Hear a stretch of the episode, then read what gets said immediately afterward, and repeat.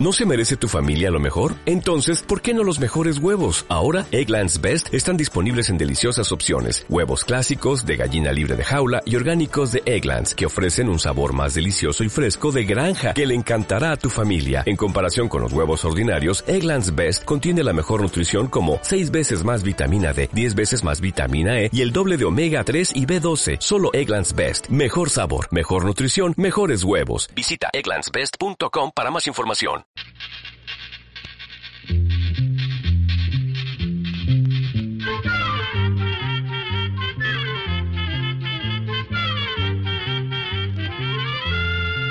Llegó pa' todo,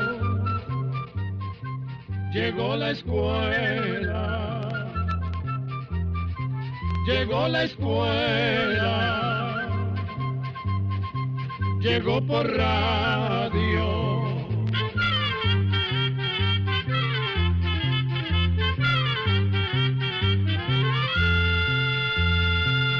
Oigamos la respuesta. Es el programa que les trae a ustedes el Instituto Centroamericano de Extensión de la Cultura, ICQ. Hace muchos años, las personas pensaban que la Tierra era el centro de todo y que el Sol, las estrellas y demás astros del cielo daban vueltas a su alrededor. Cuando algunos estudiosos dijeron que eso no era así y que más bien la Tierra se movía alrededor del Sol, la mayoría de la gente se escandalizó pues no podían aceptar que la Tierra fuera el centro del universo. Con el paso de los años, esas personas lograron probar sus teorías y demostraron que en realidad la Tierra es la que se mueve alrededor del Sol. Entonces se tomó al Sol como el centro del universo, con todos los astros girando alrededor de él. Siguieron pasando los años y gracias a los telescopios se pudo observar mejor los astros y su movimiento. Entonces aparecieron nuevas teorías sobre las estrellas y el universo que vinieron a comprobar que tampoco era así, pues el Sol es parte de un conjunto de estrellas mucho mayor. De esta forma, poco a poco quedó clara la pequeñez de nuestro planeta en la inmensidad del universo. Hoy sabemos que la Tierra no es más que un diminuto planeta que, junto con otros ocho, gira alrededor de una estrella de mediano tamaño, a la que llamamos Sol. Pero las cosas no terminan ahí. El Sol es una estrella que forma parte de una galaxia llamada la Vía Láctea. Esa galaxia está formada por millones de estrellas que sería imposible enumerar.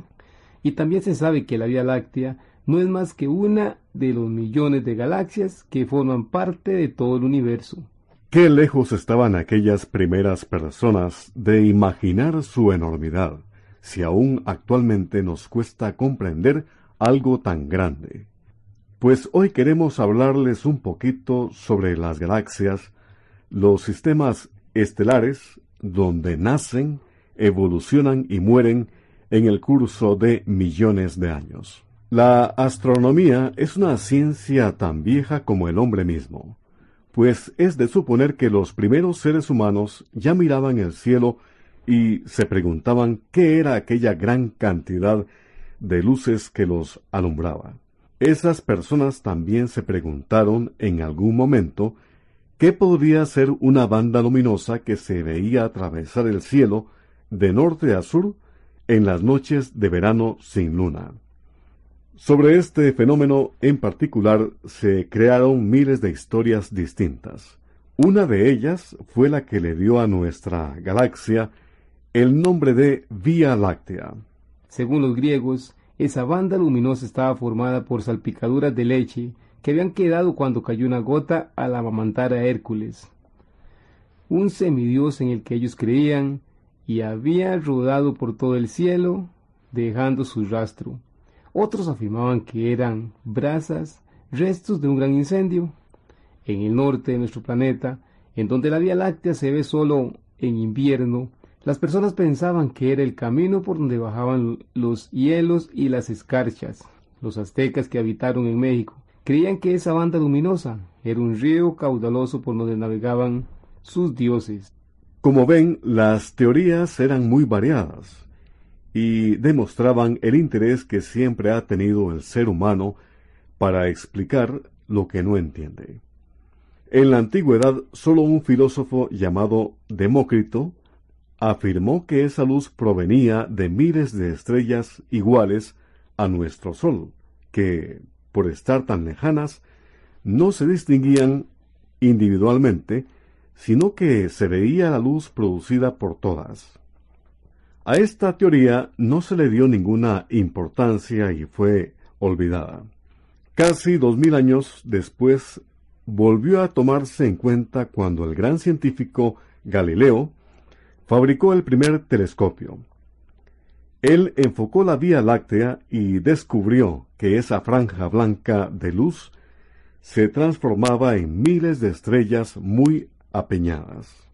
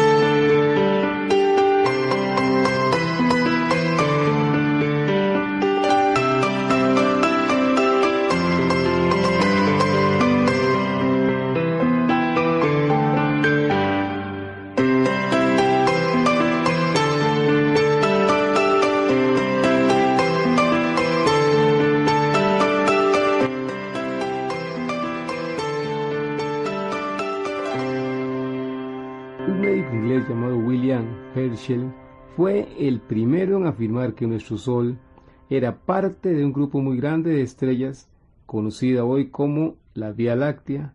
La Vía Láctea es una galaxia, o sea, un gran conjunto de estrellas. Herschel también dijo que el Sol se encontraba, como en realidad sucede, lejos del centro de ese grupo. El centro de la galaxia es donde se observan mayor cantidad de luz.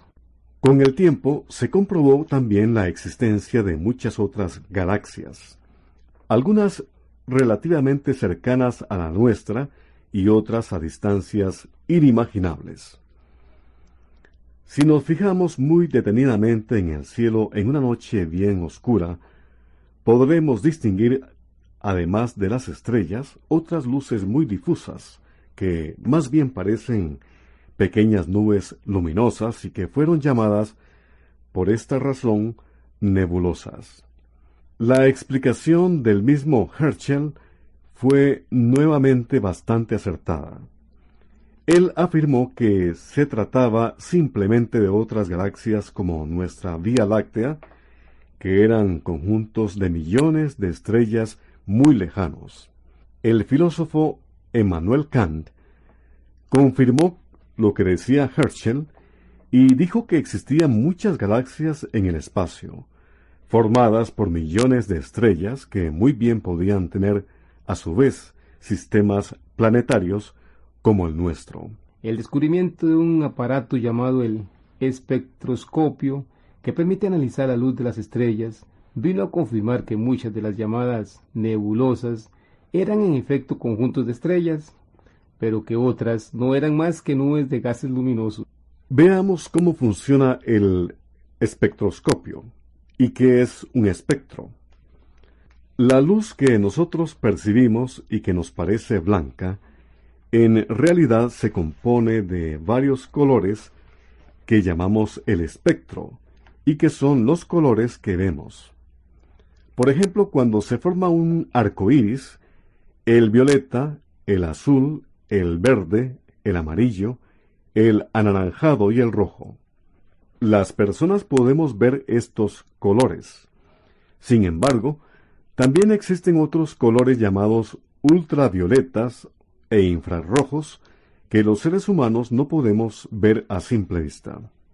Pues bien, existe un objeto de vidrio con una forma especial llamado prisma, con el que se puede dividir la luz en los distintos colores.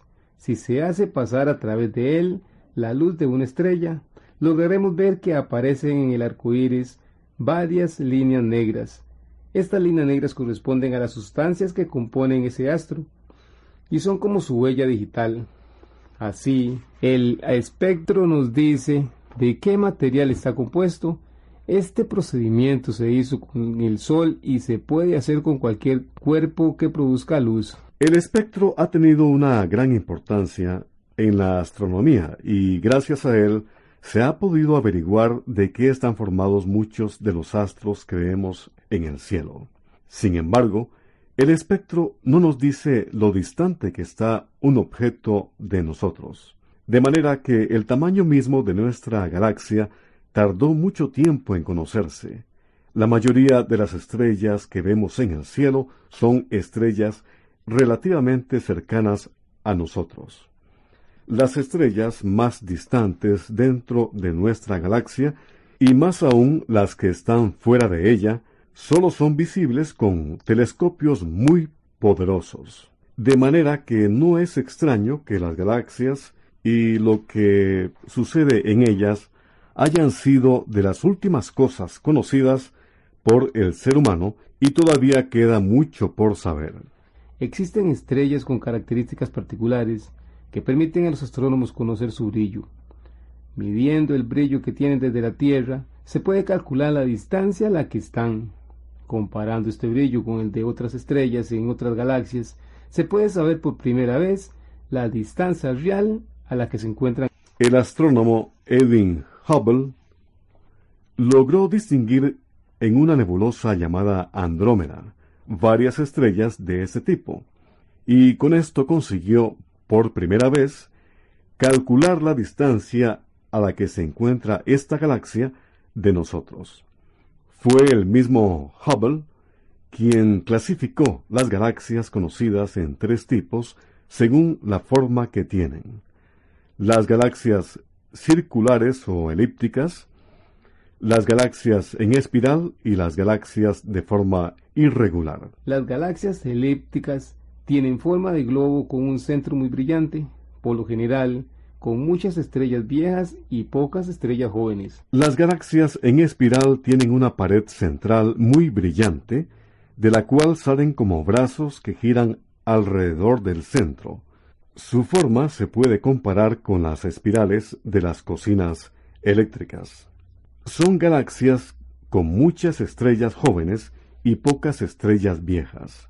De hecho, se ha comprobado que en ellas constantemente se están formando nuevas estrellas.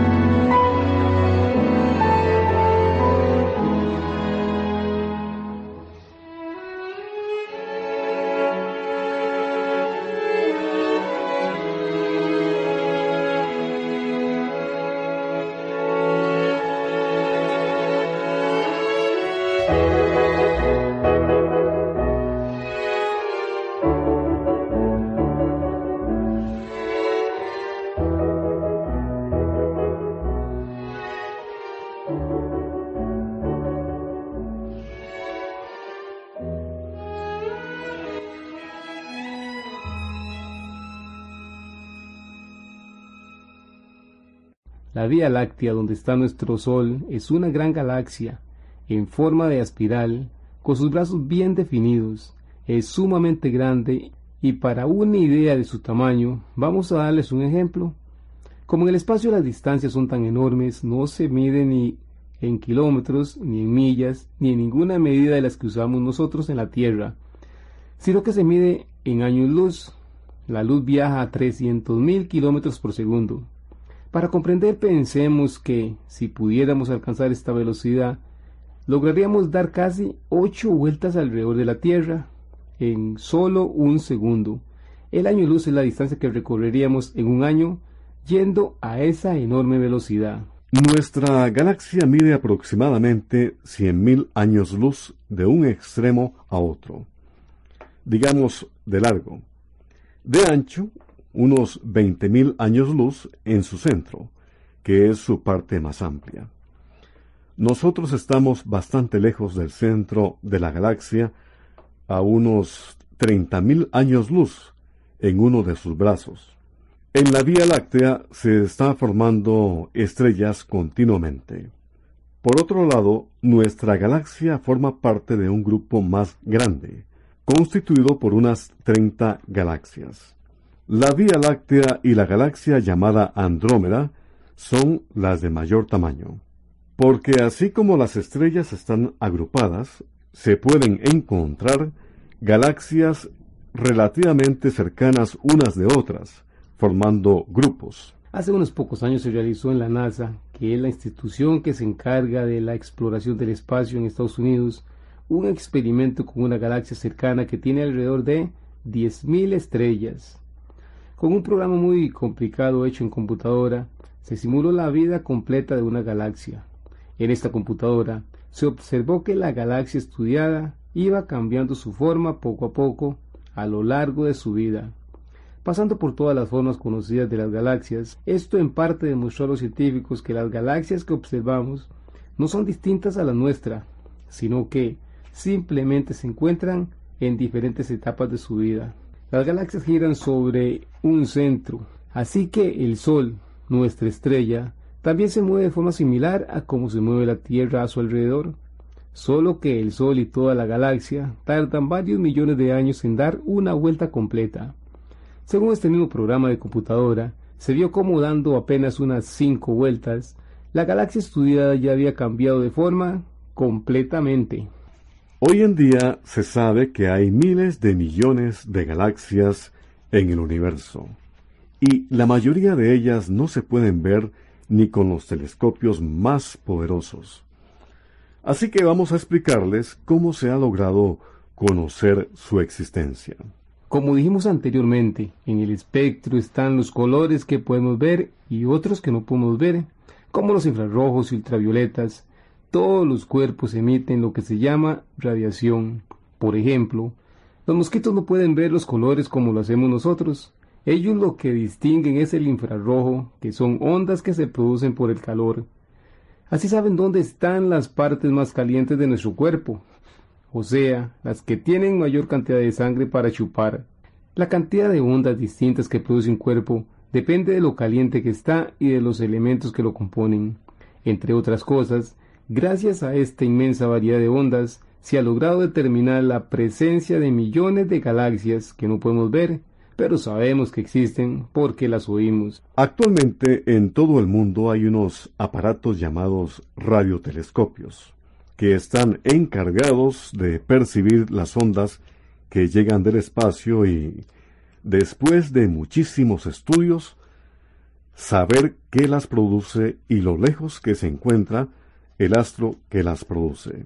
Todo esto se llama radioastronomía, una ciencia que avanza día a día y que está constantemente ayudando a los astrónomos a conocer y comprender los fenómenos del espacio. Sin embargo, las distancias siempre serán el principal obstáculo para comprender lo que sucede fuera de nuestro planeta. Las estrellas que observamos en el cielo no las vemos como son en este momento, sino como fueron hace algún tiempo. La estrella más cercana a nuestro planeta después del Sol está a casi 5.000 años luz. Es decir, que lo que vemos es la estrella como fue hace cinco años. De la misma forma, existen galaxias tan lejanas que las vemos como fueron hace millones de años, pero es imposible saber cómo son en este momento o si todavía existen. Además, hay galaxias de las que nunca llegaremos a saber su existencia por lo lejos que se encuentran. En el espacio no vemos el presente, solo podemos ver el pasado. El universo es algo tan grande que a veces escapa a nuestra imaginación. A lo largo de los siglos han aparecido y siguen apareciendo genios que logran con sus teorías explicar los fenómenos del espacio. Como mencionamos al principio de nuestro programa, la astronomía nació con el hombre y seguirá a nuestro lado por toda nuestra existencia. Cada día se hacen maravillosos descubrimientos que hacen un poco más comprensible lo que está tan lejano. Lo cierto es que el hombre nunca dejará de mirar al cielo con admiración y respeto ante la inmensidad de la creación. Control 212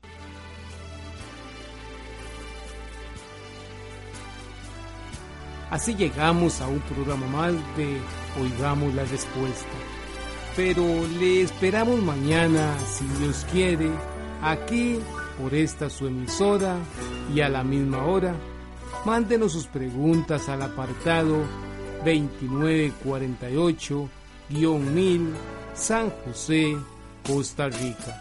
También nos puede llamar a los teléfonos 22 25 52 38 o 22 25 53 38 o mándenos un fax al 22 25 22 27.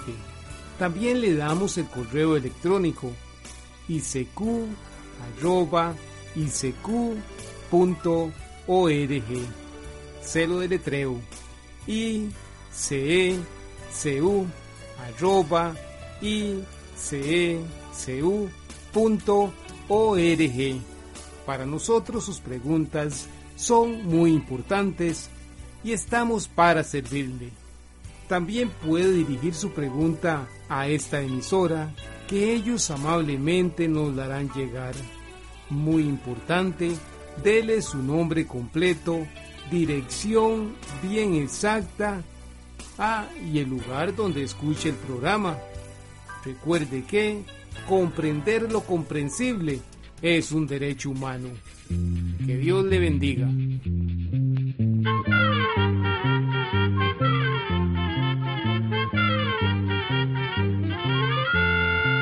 Llegó el momento